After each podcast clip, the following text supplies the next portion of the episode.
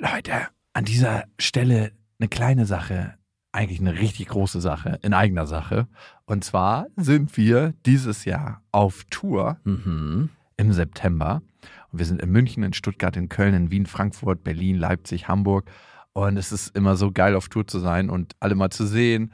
Die Tour heißt Zu hart für den Podcast. Und das ist auch Ich bin Programm. gespannt, was da richtig hart sein wird. Ja, also es wird viel Interaktion geben, es wird viel zum Lachen geben und die Tour oder das, was dort passiert, entsteht gemeinsam mit euch und ich finde, das ist auch die Magie. Das heißt, bei jedem Tourstop ist es irgendwie anders und Mhm. neu für uns, neu für euch und für uns ist es auf jeden Fall immer sehr, sehr magisch. Also sichert euch jetzt schon die Karten München, Stuttgart, Köln, Wien, Frankfurt, Berlin, Leipzig, Hamburg. Ab jetzt 10% härter und Tickets gibt's ab jetzt auf bestefreundinnen.de und in den Shownotes.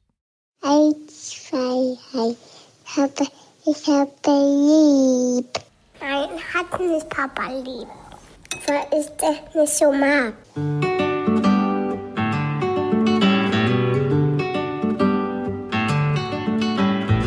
Das sind beste Vaterfreuden. Keine bösen Wörter. Alte Fremde, alte Schöpfe. Setz dich bitte hin.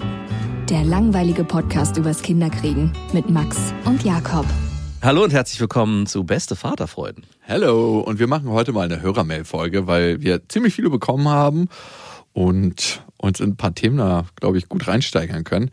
Aber erstmal ist ja aufgefallen, dass Kinder irgendwie wie Sport sind. Wenn man lange nichts mit denen zu tun hatte, da muss man erstmal so reinkommen. Man hat anfänglich keinen Bock und man muss sich so eingrooven. Also bei mir ist es ja so, dass ich die längste Strecke in der Woche zweieinhalb Tage keinen Kontakt zu meiner Tochter habe. Ne? Und dann, wenn sie so richtig intensiv wieder beschäftigt werden will, ist es so, dass ich mich so im ersten Moment manchmal dazu überwinden muss. Also wir sind dann auf dem Spielplatz, schaukeln, schaukeln. Okay, wer erster bei der Schaukel ist, und dann rennen wir dahin und dann stoße ich sie halt an und dann, sie schaukelt auch schon so ein bisschen selber, aber ich muss sie halt anstoßen. Klar. Und dann stehe ich da in dieser monotonen Bewegung und ruckel an meinen Arm und denk so, wow, das ist es also, Vater sein. mhm. Und ich merke dann nach so einem ganz langen Wochenende, wenn ich mit ihr über 48 Stunden Zeit verbracht habe, bin ich so ganz leger wieder in diesem Trott Ja. und dann fühlt sich ganz normal an. Und das erinnert mich total an Sport machen, wenn man länger keinen Sport mehr gemacht hat, so einen Monat, anderthalb, zwei Monate und dann so knallhart ein Programm durchzieht und denkt sich so, oh fuck, ey, ekelhaft, mein ganzer Körper will eigentlich nicht. Es kann doch nicht gut sein, wenn mein Körper das nicht will. Ja. Und dann ziehst du das durch ein paar Wochen und merkst, ja, das fühlt sich richtig gut an.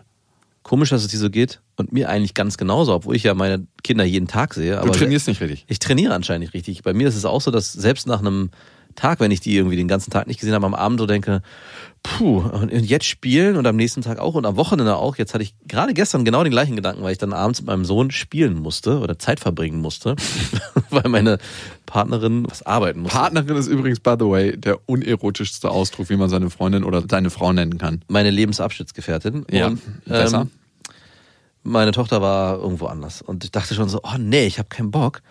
Und war genau wie du in diesem Modus, dass ich am Anfang, ja, okay, dann spielen wir jetzt halt hier mit diesem neuen Bagger und dann spielen wir jetzt Autos und umso mehr ich dann da drin war und dann irgendwann auch so gefühlt habe, okay, ich muss jetzt auch, also es ist so ein bisschen wie Zwingen, du hast schon recht, es ist wie Zwingen zum Sport, habe ich dann das Zepter in die Hand genommen und habe dann gesagt, hey, wollen wir baden gehen, Äh, weil er eh noch baden muss. Und ich dachte, okay, und haben dann da eine Stunde oder über eine Stunde in der Badewanne Spaß gehabt. Meine Freundin oder Frau meinte dann auch, was habt ihr denn gemacht? Das war so laut und ihr habt so viel gelacht und ich so, wach wirklich, ist mir gar nicht so aufgefallen und war dann auch in diesem Modus drin. Also es ist schon so, dass nicht nur nach zwei, drei Tagen, da kann ich dich ähm, entlasten, auch selbst im Alltag passiert einem das. Ja, man muss in diesen Modus reinkommen. Das ist so wie so ein Flow. Und wenn man da drin ist, dann ist es alles wieder ganz natürlich. Aber ich finde, man muss immer von dieser Erwachsenenwelt reinswitchen in die Kinderwelt. Ja, leider. Und das dauert für mich zumindest einen Moment. Wenn ich mich die ganze Woche über mit Erwachsenen beschäftigt habe und dann wieder mit einem Kind, was jetzt bald drei Jahre wird, Ja. das ist so ein, so ein Switch, der ist notwendig und auf den muss ich mich ein bisschen einlassen. Und wenn ich das nicht schaffe, dann wird es anstrengend für alle Parteien. Wie geht's denn deiner Ex-Partnerin damit? Also beschreibt sie auch sowas oder ist es für sie eher so, mir fällt es eher schwer, in diesen Erwachsenenmodus zu verfallen? Also ich habe das Gefühl, dass für sie das natürlicher läuft. Also sie sieht sie natürlich auch ein bisschen öfter als Mhm. ich. Ähm, Und was mir nicht so gut gelingt wie ihr, ist diesen alles zu vereinen, zu sagen, ich kann Erwachsener sein und ich bin aber auch Kind mit ihr. Ja. Und das beides Leben so, ich gehe mal kurz einkaufen mit dir, bin dann Erwachsener, weil ich ja eine EC-Karte benutze, Ja. aber bin trotzdem auch Kind. Oder ich mache Essen in der Küche, kann mich aber trotzdem auf deine Bedürfnisse einlassen und sehe, dass du was spielst oder mir was Cooles zeigen willst und bin nicht nur am Kochen. Und diese geteilte Aufmerksamkeit gelingt ihr besser als mir. Kriegst du den Switch denn in deinem Dating-Game auch gut hin oder bist du dann abends damit Der Dad. Gucci, Gucci, Gucci, Gucci, Gucci. Ich glaube, ich habe den Vorteil, dass ich ja tatsächlich, würde ich sagen, schon ein bisschen so ein großes Kind bin. Also ich weiß nicht, also ich habe das Gefühl, dass viele Teile von mir nie so richtig erwachsen geworden sind. Das Auch deine Geschlechtsteile? Genau, die sind wirklich, ich will jetzt das Wort nicht nennen, aber ähm, genau so, du hast es auf den Punkt gebracht. Also ich habe ja auch krass viele Hobbys, die eigentlich von einem großen Kind sind. Also nicht so wie du, der kleine Figuren anmalt, aber wenn du Brettsportarten machst und das auch mit Leidenschaft, Ja. ich, ist es ja auch.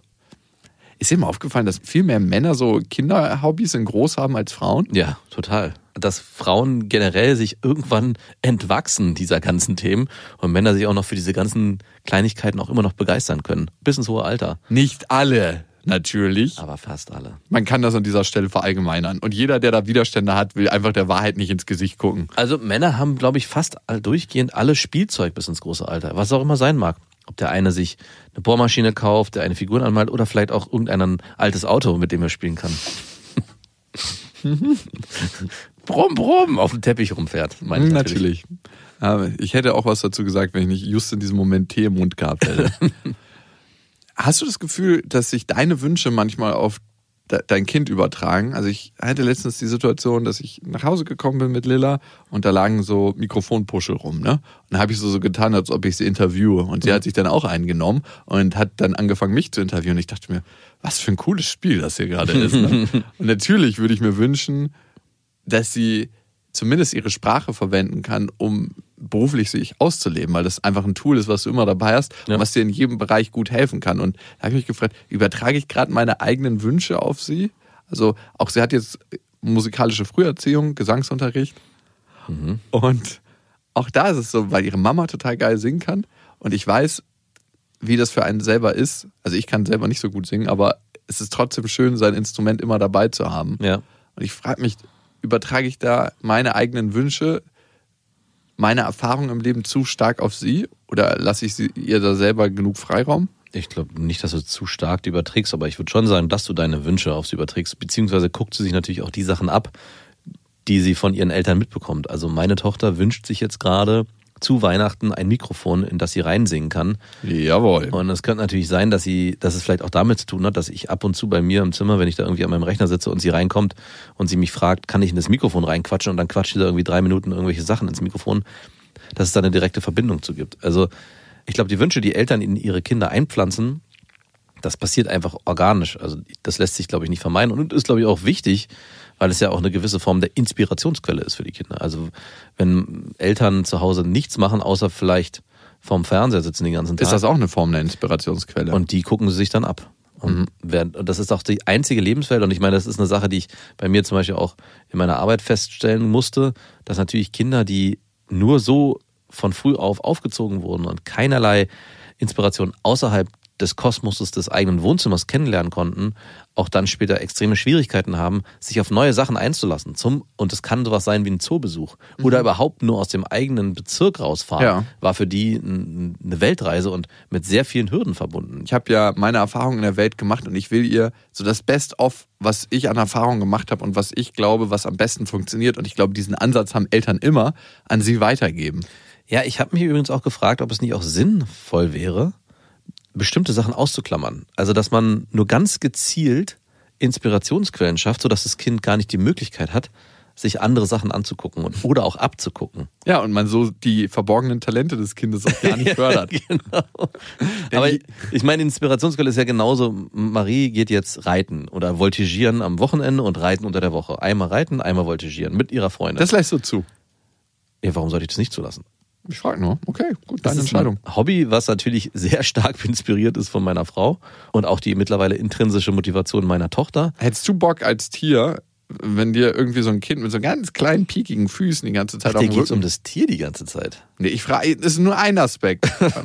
ich sehe auch andere Gefahren, aber ich sehe auch das mit so kleinen, piekigen Füßen auf deinem Rücken. Man sagt ja, das Glück der Erde liegt auf dem Rücken der Pferde, aber ähm, frag mal die Pferde, ob die das genauso sehen. Auf meinem Rücken liegt das Glück der Erde, okay. Aber ich habe keinen Bock auf deine kleinen, piekigen Füße, die die ganze Zeit auf mir Ich glaube, rumlaufen. die haben Ballettschuhe an. Ich weiß gar nicht. Ja gut, die Schläppchen, die machen das ganz anders. Ich glaube, da piekst gar nicht. Ich glaube, du vergleichst es mit deinem zarten Rücken. Ich glaube, so ein Pferd interessiert das nicht so wirklich, ob da ein Fuß oder eine Hand drauf ist. Eher dann die Frage, ob die Belastung generell für so ein Pferd langfristig sinnvoll ist. Aber es sind halt Nutztiere. Nein. Nein, ich glaube nicht, dass es so dramatisch ist für ein Pferd. Aber darüber habe ich mir ehrlich gesagt gar keine Gedanken gemacht bisher. Aber natürlich, worauf ich hinaus wollte, ist, dass das sehr stark eingefärbt ist, was meine Tochter als Hobby sich ausgesucht hat, weil meine Frau sie natürlich dahin geführt hat. Genauso ist auch irgendwann mein Ziel. Ich würde gerne, dass meine Kinder mit Wassersport, Segeln zu tun haben, weil ich das selber lange gemacht habe. Aber ich, das geht erst so mit sechs, sieben frühestens los. Und da weiß ich auch, klar, das kommt natürlich durch mich. Und die Frage ist immer, was würde sich das Kind selber aussuchen? Ja, also Aber ich, ich, glaube, es ist gar nicht so einfach für ein Kind, sich was auszusuchen, wenn es nicht zumindest eine vorher eine Auswahl bekommt von bestimmten Sachen, die man ihnen anbietet, weil es sonst zu viel ist. Ja, Snowboarden habe ich von meinem Vater gelernt. Ich habe dann angefangen zu surfen, was er dann nicht mehr gemacht hat, aber so die Inspirationsquelle kam tatsächlich Snowboarden. Mein Vater, Skateboarden kam nicht von ihm. Inline hat er mir beigebracht.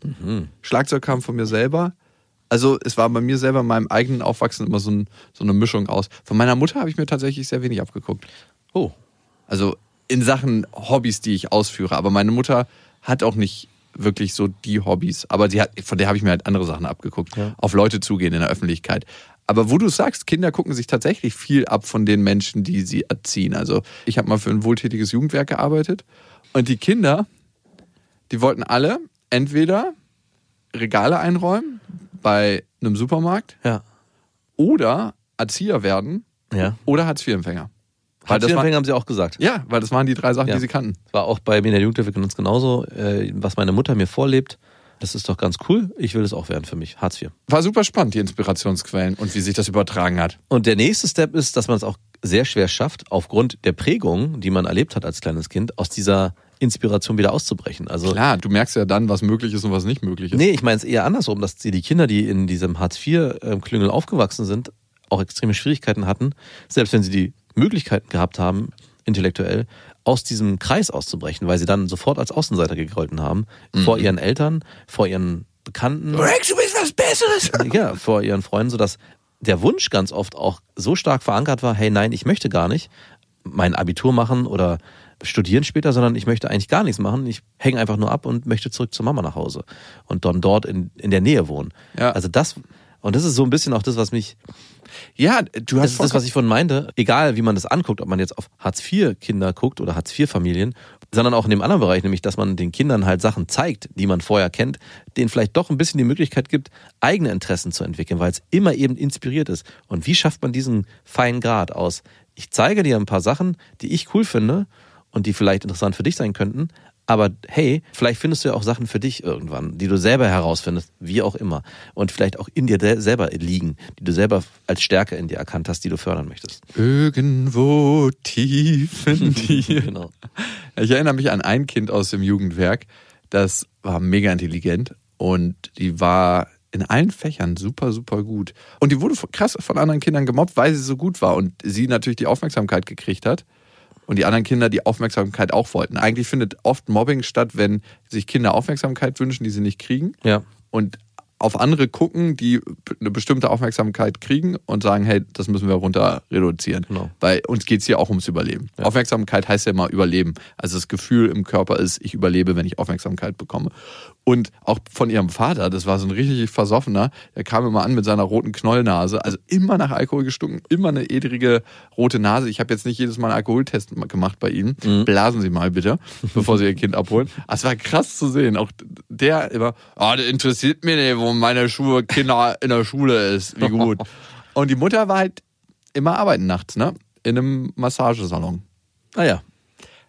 Ihr habt dann, äh, das tat schon richtig weh, das zu sehen, ey, wie talentiert das Kind war und wie sehr die Chancen waren, das wahrscheinlich auszubauen. Ey, und, wie hoch, ich- und wie hoch die Chancen waren, das auszubauen. Da habe ich auch eine kleine Anekdote zu, wenn du jetzt schon von betrunkenen Eltern in so Jugendwerken anfängst. Ich habe selber ja mal in der Jugendhilfe in einer Wohngruppe gearbeitet, wo auch Kinder gelebt haben, die wenig Kontakt zu ihren Eltern haben sollten, weil halt die Eltern nicht klargekommen sind, unter anderem Alkoholiker. Und es gab einen Morgen, ich habe da gerade frisch Bei manche Alkoholiker kommen auch klar. Ja, Muss ähm, man auch einfach sagen. mit Sicherheit. Und ich habe halt in dieser Gruppe gerade erst angefangen und da, es gab halt immer einmal im Monat Besuchswochenenden.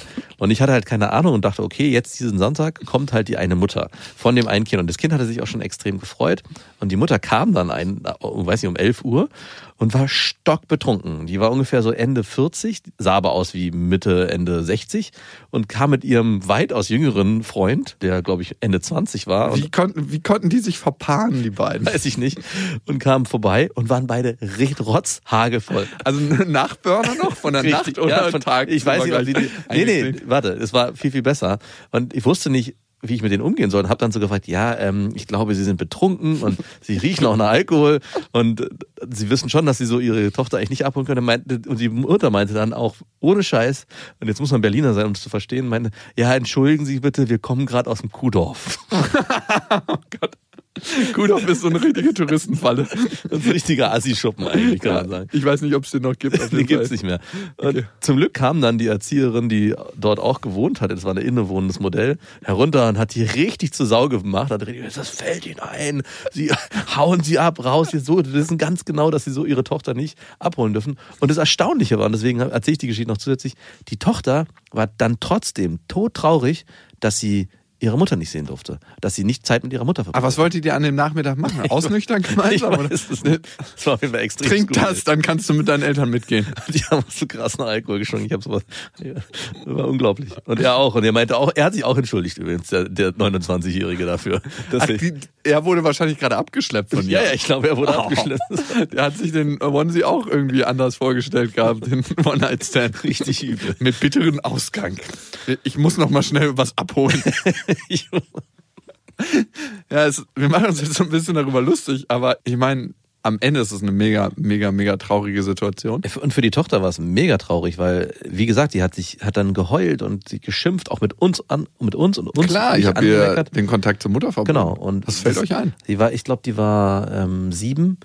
War natürlich nicht sieben, sondern meistens sind Kinder, die aus solchen Verhältnissen kommen. Die war halt auch ein Alkoholikerkind. Die Mutter hat auch Alkohol getrunken, massiv während der Schwangerschaft. Hattet ihr auch fetales Alkoholsyndrom? Nee, das hatte sie nicht. Also die Mutter scheint sich noch gewissermaßen zusammengerissen zu haben. Also nur wie meine Oma, meine Alkoholiker-Oma immer zu sagen pflegte, die ein, zwei Bierchen lasse ich mir doch von den Guttempler, den anonymen Alkoholikern nicht verbieten. Gott hab sie selig, sie ist vor zwei Jahren verstorben. Ja. Naja, auf jeden Man Fall. hat ihr einen, einen Schluck Bier ins Grab gekippt. Ja, naja, auf jeden Fall, die Tochter war, hat auch dann sich massivst beschwert bei uns und geheult. Und es war ein Riesentrara noch zwei, drei Tage später. Und die Kinder verstehen das nicht, warum sie dann nicht mit ihren Eltern Zeit verbringen können. Weil, Sie kennen ihre Eltern ja auch nicht anders. genau, ohne Scheiß, genau das ist das Problem. Also das ist genau das, sie kennen ihre Eltern ja auch Ist doch so. normal. Und es ist für die noch okay. Es dauert lange, bis sie das verstehen. Meistens erst in der Pubertät begreifen die das, dass ihre Eltern damals in der Kindheit halt nicht unbedingt sich so verhalten haben, wie sich Eltern gegenüber ihren Kindern verhalten sollten. Das ist schon krass, Mhm. ne? Und trotzdem ist die Frage, ne? die Mutter wird tatsächlich ihr Kind lieben auf eine bestimmte Art, Ja. hat aber so viel Probleme in ihrem eigenen Leben und Gefühle, die sie nicht fühlen möchte, dass sie die mit Alkohol überdeckt und sagt, ich brauche diesen Puffer, weil Drogen, und genau da findet Drogenmissbrauch statt, werden ganz, ganz oft dafür verwendet, nicht gewollte Gefühle nicht spüren zu müssen oder schönere Gefühle zu erzeugen. Und ich meine, das scheine ich auch irgendwo gespürt zu haben, weil die Frau war ja jetzt nicht irgendwie pöblerisch und gewalttätig unterwegs, sondern sie war ja in irgendeiner Form noch liebevoll und wollte ja unbedingt ihr Kind sehen. Sonst wäre es für mich auch viel, viel einfacher gewesen, die der Tür zu verweisen. Aber weil es halt so eine skurrile Situation war und sie auch noch zusätzlich lieb und nett war in der ganzen, zu ihrer Tochter, die sie umarmt hat und alles, war es halt für mich so, okay, was, ich hätte wahrscheinlich die losziehen lassen. Los geht's. Viel Spaß heute. Hier haben sie noch einen Wertgutschein. Zum Glück war die andere Mutter. Was klappert denn da so in ihrer Tüte? Für wie hättest du mit ihr geschlafen? Bäh. Nein, hör mir doch erstmal zu. Wenn sie dafür von ihrem Alkoholismus losgekommen wäre und ein gutes Leben mit ihrer Tochter geführt hätte. Nein, Ab da. nein. Das wäre ein Ding für dich. Nein, gewesen. nein. Eine kleine Nacht. Nein, hättet- nein, nein, aber nein. meine Bedingung wäre, ihr müsstet beide zur gleichen Zeit kommen. Ja, genau. Nein. Und ihr Typ darf sie noch darauf einen runterholen. Nein. Parallel. So, genug. Ihr habt uns geschrieben an beste.bestefreundinnen.de mit dem Betreff Vaterfreund. Das ist ganz wichtig, dass es hier landet, auch in diesem Podcast. Ähm, Es gibt ja noch den unseriösen Podcast, nicht diese seriöse Mannigfaltigkeit an Erziehungstipps, die ihr hier hören könnt. Ihr könnt diesen Podcast abonnieren auf Amazon Music, auf Spotify, auf Deezer, auf iTunes und genau da könnt ihr Sterne hinterlassen, ein bis fünf Sterne und wir freuen uns über alles, was ihr dann schon Nach der Geschichte gibt es hoffentlich ja, trotzdem immer noch fünf. und hinterlasst auch gerne einen Kommentar. Es hat uns geschrieben, der Basil, ein Name, der klingt wie ein Fahrradkorb. Vor sechs Jahren hatte ich in der Bahn ein süßes Mädchen angesprochen. Wir kamen danach zusammen. Hui, fast forward. und sie war auf meinem Wunsch bereit, eine offene Beziehung zu führen. Nachdem ich zwei Jahre lang als einziger Partner die offene Beziehung nutzte und sie die ganze Zeit treu war, trennten wir uns und sind seitdem sehr, sehr gut befreundet. Wir sehen uns wöchentlich und genießen die gemeinsame Zeit. Zwischen uns lief seit der Trennung nichts. Ich habe ein bis fünfmal die Woche Sex. Sie hatte in dem ganzen Jahr, Januar bis Dezember 2020, nur zwei Male mittelmäßigen Sex.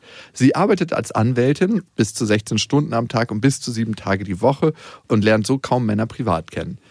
Ihr Einkommen ist das gut Dreifache von meinem, was anscheinend erstaunlich viele Männer abturnt. Ja? Ich fände es ein Luxus. Ich finde es auch geil.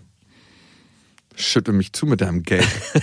Ich würde mir auch so einen String anziehen direkt und dann kann die das da reinstecken. Wenn ich ich meine, ich würde den ganzen Tag im Fitnessstudio sein, meinen Arsch trainieren und dann immer, wenn sie nach Hause kommt, so, einen- so einen Lapdance machen und dann so richtig droppen mit meinem richtig hart trainierten Arsch. Und das Geld, was sie dir in die Unterhose steckt, das, was du diese Woche als Taschengeld zur Verfügung Als Kostgeld, um gesund für uns zu kochen. Ich mache ihr dann immer so kleine Portionchen, die sie mitnehmen kann. So Tupperschälchen. Ja, ja. Schatz. Vier, fünf Mahlzeiten und dann so einen kleinen Shake, den sie noch. Das musst du nur noch in der Mikrowelle warm.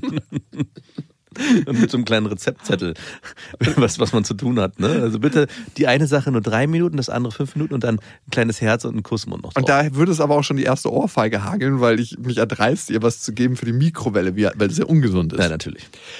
Nun hat sie mich gefragt, ob ich ihr Plan B mit 35 bin. Das ist in acht Jahren und ihr dann ein Kind schenken würde. Folgende Bedingung habe ich gestellt. Ich möchte Sex haben, beziehungsweise in meiner Fantasie soll es natürlich entstehen. Falls es nicht beim ersten und einzigen Mal klappt, spende ich. Gerne unterstütze ich das Kind freiwillig finanziell, aber ich möchte nicht monatlich X zahlen müssen. Der Name soll mir auch gefallen. Das ist jetzt alles für Sie okay und ich habe nach langem Überlegen, trotz Unverständnis einiger Bekannter, zugesagt. Wie seht ihr die Sache? Soll ich es tun oder nicht? Mm, So eine Exit-Strategie hatte ich auch mal mit einer damaligen Affäre. Ah, der Nachteil war nur, dass sie schon ein Kind hatte. Deswegen war das lange nicht so attraktiv. Aber es war genauso ähnlich, so dass wir uns gesagt haben, hey, wenn wir bis, weiß ich nicht, Alter XY keinen Partner finden, dann kommen wir zusammen und alles. Und dann genau diese Bedingungstabelle schwebt ihm auch im Kopf rum. Aber ich war damals, glaube ich, schon so weise, dass ich wusste, wer weiß, ob ich das dann überhaupt noch möchte. Weil es können ja auch Verpflichtungen entstehen dadurch, also die du jetzt gerade ja auch aufgestellt hast, die du vielleicht später gar nicht haben willst. Aber ansonsten spricht für mich auch nichts dagegen. Also, wenn du damit fein bist und sie auch, warum nicht? Ich glaube aber, dass solche komischen Versprechen in dem Moment zerplatzen, in dem man sie in Worte formuliert und sie dann nie eintreten werden. Also ich habe noch, noch von niemandem gehört, und ich habe schon von ein paar solcher Geschichten gehört, die dann auch später beide nicht in Beziehung waren, dass diese Konstellationen aufgegangen sind. Wenn ihr beide drauf Bock habt, dann warum nicht? Ne? Ja. Also unser ganzes Leben knüpft sich an Bedingungen. Wir gehen in eine Partnerschaft und die stille Bedingung ist meistens, wenn man nicht drüber redet, dass beide treu sind und man eine monogame Beziehung führt. Natürlich kann man dann sagen, Hä, haben wir nie drüber geredet. Stimmt eigentlich. Man kommt also einfach raus. genau. Aber ab, ab jetzt können wir gerne treu sein. Wenn das dein Wunsch ist, bisher wusste ich nicht, dass das für dich die Bedingung einer Beziehung ist. Also wir knüpfen an alle Sachen eigentlich, die wir in, mit anderen Menschen machen, Bedingungen. Wenn du mich zehnmal versetzen würdest, würde ich mich nicht mehr mit dir, mit dir treffen. Ja. Also wenn wir sagen, 13 Uhr ist die Bedingung, dass der andere auch 13 Uhr kommt. Ja. Oder 13.05 Uhr oder 12.55 Uhr. Oder überhaupt. Oder überhaupt. Also das finde ich gar nicht so schlecht. Die Sache, die ich eher interessant finde, und das hat Max gerade schon gesagt, in dem Moment, wo ihr euch gegenseitig dieses Versprechen gebt, dass ihr euer Backup-Plan seid, seid ihr innerlich so entspannt und deine potenzielle Partnerin für die Zukunft, mit der du das Kind haben wirst, ist so entspannt, dass sie an der nächsten Ecke ziemlich sicher jemanden kennenlernen wird, weil sie dieses biologische Ding nicht mehr am Ticken hat. Es wird eh passieren. Ja. Und in dem Moment kannst du dich besser auf was Neues einlassen. Also finde ich super, dass du das machst. Und wenn es ihr hilft, wenn es vielleicht auch dir hilft, warum nicht? Ja, vielleicht ist es auch der Ansatz zu sagen, es hilft ihr, sich zu entspannen und ich habe gar nicht unbedingt den Anspruch dann mit ihr zusammenzukommen oder ihr ein Kind zu machen, wenn sie dann, wenn dann diese Tag, Du willst einfach nur mal wieder binsen. wenn der Tag X eingeläutet ist. Ich will das natürlich zeigen. Mhm, okay. Natürlich. Hallo, wenn ich schon so ein Angebot bekomme, wäre das meine erste Bedingung. Sie muss natürlich attraktiv sein. Und wenn muss zwei lesbische Frauen auf dich zukommen und sagen, hey, möchtest du der Leihvater sein? Das ist dann der Leihvater, ich glaube schon. Ja. Möchtest du der Samenspender sein? Und du so, bei dir ja, bei dir nicht. Dann- Aber würdest du sagen, dann würdest du es machen und nur natürlich, wenn du die Frau attraktiv fändest? Ähm, also bei deiner Konstellation, bei, wenn die Mutter die so sein wird, die nicht attraktiv ist, würde ich als Bedingung aufstellen, dass ich mit der anderen auch schlafen darf. Oh Gott. Immer und mit der anderen sogar mehr. Und bei, dann der Saft in sie reindroppen muss und sie so eine Kerze macht. Es muss, nein, es muss nicht immer ein Dreier geben. Es muss ich vorher mit der, ich schlafe nicht vorher mit der und ziehe dann rechtzeitig raus Ein Drilling. und dock dann neu an. Das ist eine Flugbetankung. Genug. Laura hat uns geschrieben an beste@bestefreundinnen.de. Genau das war's. Ne? Rausziehen, reinstecken. Hallo ihr zwei. Ich bin in einer Beziehung, in welcher mein Freund einen Sohn hat. Der Sohn ist sieben Jahre alt. Mein Freund lebt von der Mutter seines Sohnes getrennt. Well? Sherlock? Und sieht ihn alle zwei Wochen am Wochenende und manchmal zwischendurch. Ich lernte ihn nach ein paar Wochen Beziehung kennen und eigentlich ist auch alles super entspannt und wir kamen super zurecht. Was für mich aber ein recht großes Problem ist, sowohl mein Freund als auch der Sohn bestanden darauf, dass der Sohn immer bei uns im Bett schläft. Und das ist ein 1,40er Bett. Auch wenn er sein eigenes Zimmer hat. Man muss dazu sagen, dass mein Freund und ich nicht zusammen wohnen und wir uns auch häufig aufgrund der Entfernung nur am Wochenende länger sehen. Natürlich verstehe ich den Wunsch nach maximal viel Kontakt, wenn sich Vater und Sohn nur so selten sehen, aber trotzdem muss ich zugeben, dass mir das super unangenehm ist. Erstmal finde ich den Körperkontakt zu dem Sohn total seltsam und kann das in keinster Form genießen. Es fühlt sich einfach völlig unangemessen an. Hinzu kommt, dass es für den Sohn auch offensichtlich ein Problem ist, denn er benimmt sich in dieser Zeit total besitzergreifend und eifersüchtig in Bezug auf seinen Vater, was auch völlig verständlich ist. Auf einen Kompromiss, einen Tag im Bett, einen anderen Tag bei Papa, wollte sich der Vater nicht einlassen. Was soll ich tun? Und der Sohn lässt sich der darauf ein? Ich denke, der zieht durch, was der Vater sagt. Ja, aber das wäre so meine erste Frage. Also wenn der Vater das einfordert, obwohl ja echt das der Wunsch des Sohnes ist, verstehe ich gerade nicht so richtig, warum der Sohn nicht gefragt wird, was er will. Es kann ja sein, dass er auch sagt, hey, Papa, finde ich super die Idee, lass uns das getrennt machen. Ich will gar nicht jeden Abend bei dir im Bett schlafen. Also die- ich würde als erstes den Sohn mit ins Gespräch nehmen und vielleicht auch genau diese ganzen Sachen auch formulieren und sagen, hey, irgendwie fühlt sich das nicht so richtig an, weil ich ja auch nicht deine Mutter bin. Dementsprechend schwierig, ey. Aber ich muss auch sagen, nachdem ich die Geschichte gehört habe, bei mir schaudert es auch sofort, als ich mir diese Konstellation vorstellte, dass Die ein kleinen siebenjährigen Hände überall sind, meinst du? ja, wenn er so langsam auch vielleicht Interessen entwickelt an dem weiblichen Körper, hat er ja einen potenziellen fremden Körper, den er genau beobachten kann und vielleicht auch berühren kann. Also und wenn es nur unschuldige Berührungen sind, finden die ja trotzdem in irgendeiner Form statt. So im Halbschlaf. Und für mich wäre das so auch extrem unangenehm, wenn ich jetzt mir vorstelle, ich würde mich von meiner Frau trennen und Wie würde der mit einer Vater, so der Sohn. und würde mit einer neuen Partnerin zusammenkommen, die hat eine siebenjährige Tochter, die schläft immer im Bett. Würde ich, glaube ich, auch nicht wollen. Würde ich wahrscheinlich sogar als Bedingung setzen, dass Ein wir 1,40er Bett, ey. das Worüber sowieso, reden wir das, ach ja, stimmt, das ist ja auch noch. 1 fucking 40er. Das wäre mir generell zu klein, Ja, um mit genau. einer Frau da drin zu schlafen. Also kommt auch vor, aber da muss man sich schon gut verstehen. Was ich dann hasse, wie die Pest, sind so 1,40 mal 2 Meter Decken. Eine.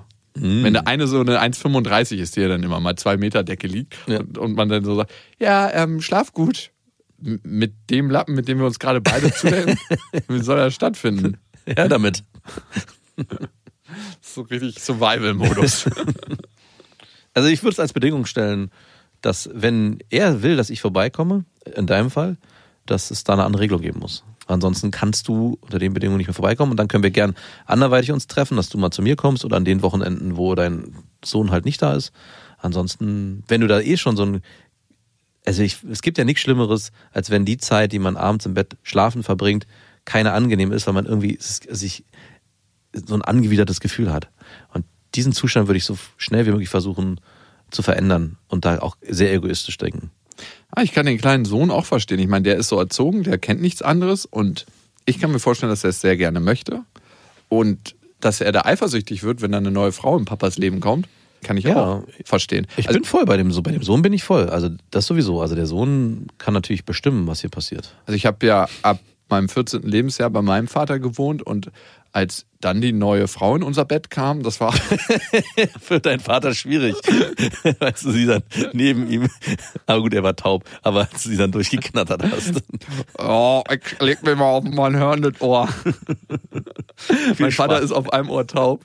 Das heißt, immer wenn er in Ruhe schlafen will, legt er sich einfach auf sein hörendes Ohr.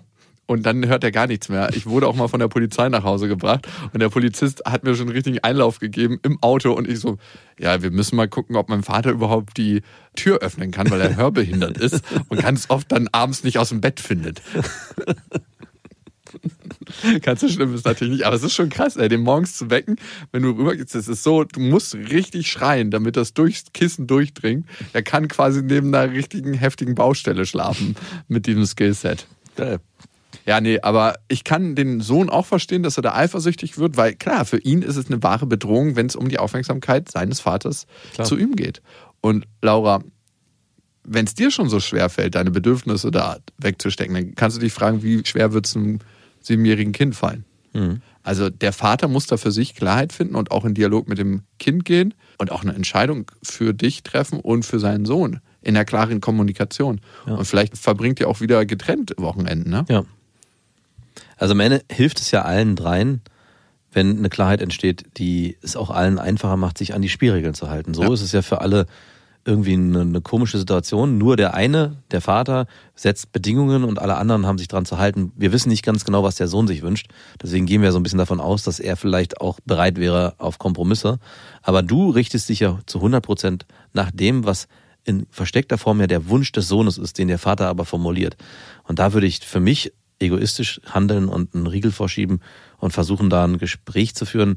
Ich meine, am Ende bringt es dir auch nichts, wenn du immer in dieser Situation abends bist und auch ihr nie irgendwie eine Zärtlichkeiten austauschen könnt, weil der, weil selbst wenn ihr irgendwie alleine in dem Bett liegt und der Sohn nur so seitwärts an der Seite, ich frage mich sowieso, liegt Frau Nee, der, der Sohn liegt in der Mitte. immer da in der Mitte? Ja. Ah, okay. Sonst fällt der kleine Max auch raus. Also eine andere Lösung könnte sein, auf ein Familienbett umzusteigen. Das hat mein Vater gemacht, weil immer wieder Bekannte bei ihm im Bett übernachten wollen und er hatte keine Lust mehr auf Körperkontakt. Dann hat er mich gefragt, ob ich das für ihn veranlassen könnte, ihm ein größeres Bett zu besorgen. Und jetzt hat er ein 270 mal 2 Meter Bett. Geil. Was 270 breit ist. Das ist wirklich ein Riesenschiff. Und da schlafen jetzt immer irgendwelche Leute, auf die er eigentlich keinen Bock hat. Aber er muss mit denen jetzt nicht mehr auf Tuch fühlen Was schlafen denn da für Leute? irgendwelche Spiris. Also Nein. wirklich, also da kommt teilweise aus dem Schlafzimmer, das kannst du dir nicht vorstellen. Muss das denn sein? Natürlich muss das sein, weil er sich nicht da abgrenzen kann. Also da haben schon Leute im Bett geschlafen, wo ich sage, die würde ich noch nicht mal mit der Kneifzange anfassen. Nein, Quatsch.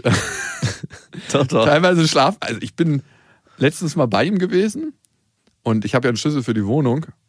Und mein Vater kam so mit, mit einer Unterhose raus aus dem Bad und ich bin kurz um die Ecke gegangen, weil ich dachte, er wäre im Schlafzimmer und es hilft ja eh nicht zu klingeln, weil Ja. er es nicht hört und äh, bin halt rein. Und dann hat sich so eine Frau ganz schnell so einen Morgenmantel angezogen. Das heißt, er hat anscheinend wieder irgendein Game Ah, ja. gerade am Start. Also, Wie alt war die? ah, ich würde mal tippen, Anfang 30. Ui. Du, Wie der Vater? nicht so. Dann wären auf jeden Fall, das wäre illegal, wenn ich den gleichen Altersabstand hätte. Ja, naja, gut, ist ja klar. Aber ich wollte eine Aussage in die Zukunft treffen. Mhm, genau, du alter Pervert. So, reicht, wenn das mein Papa macht. Also, ey, wenn er Spaß dran hat und wenn die Frau dran Spaß hat. Auf alten Schiffen lernt man segeln, heißt es dann. Solange der Mast noch steht, kann das Segel gespannt werden. Wir haben Vorwind. Nein, ähm, ich glaube, die fühlen sich wohl bei ihm und er macht das gut. Also, warum nicht? Ja, Bei deinem Vater würden die sich bestimmt auch wohlfühlen. weiß ich nicht. wenn er die mit seinem mit diesem grünen hässlichen Auto vom, vom Bahnhof abholt und dann, hat sich ein neues gekauft übrigens. ja, Das alte hässliche Auto ist weg. schade. Das habe ich ja geliebt. Ja. Okay, genug von Autos. Laura, wir hoffen auf jeden Fall, dass du da eine gute Lösung für dich findest. Und ja, ich glaube, du kannst da nur konsequent für deine Bedürfnisse einstehen und das kommunizieren und damit auch ganz klar für dich Position beziehen und dann wird es für alle Beteiligten auch besser. Mhm. Und versuch vielleicht, ich glaube, das hatte ich immer ein bisschen mit den Ex-Freundinnen von meinem Vater, nicht in Konkurrenz zu gehen mit dem kleinen Mann, sondern mit ihm auf Augenhöhe das versuchen auszuklabüstern. Weil wenn du nur über den Vater gehst, fühlt sich der Sohn exkludiert. Ja. Und ihr wisst ja, es gibt kein richtig oder falsch. Es gibt nur den Platz in der Mitte. Macht's gut. Das waren Beste Vaterfreuden mit Max und Jakob. Jetzt auf iTunes, Spotify, Deezer und YouTube. Der 7-One Audio Podcast-Tipp. Hallo, ich bin Lynn. Und ich bin Leo. Ihr kennt uns vielleicht schon vom True Crime Podcast Mord auf Ex. Eigentlich sprechen wir da ja jede Woche über Verbrechen. Aber da gibt es ja noch ein anderes Thema, das die Menschen und uns schon immer fasziniert hat. Die Liebe. Krasse Geschichten, die wirklich passiert sind. Bonnie und Clyde zum Beispiel. Cleopatra und Caesar Oder Diana und Charles. oder halt Camilla. Liebe gibt's bei True Love aber auch nicht nur im klassischen Sinne. Es geht auch um Familie, um die Liebe zum Beruf oder sich selbst oder Freundschaft. Am besten sind ja auch eh die Filme, wo dann am Ende steht, nach einer wahren Begebenheit. Das sind so Geschichten, die kannst du dir eigentlich gar nicht ausdenken. Ja. Und das gibt's jetzt eben als Podcast. Und das Ganze heißt True Love. Ja, der Name sagt's eigentlich schon. Aus True Crime wird True Love. Krasse Geschichten, Plot-Twist und verrückte Protagonisten. Es ist also in anderen Worten ein Podcast für alle, die True Crime hassen, aber auch für alle, die True Crime lieben. Macht euch bereit für ein neues Podcast-Genre, True Love. Oh, ich kann es gar nicht abwarten, euch die Geschichte zu erzählen von zum Beispiel dem Jungen, der nach seiner Mutter gesucht hat. Jahrelang, auch wenn ich wahrscheinlich dabei heulen werde. Oder die Geschichte von Sissy. Also der Film ist nichts dagegen. Ab dem 20. Oktober, überall wo es Podcasts gibt, True Love. Echte Geschichten, wahre Liebe. Voller Werbespruch, oder? Ja, aber es ist ja auch schön. Der Podcast macht ja glücklich. Ja, deswegen jetzt am besten direkt abonnieren.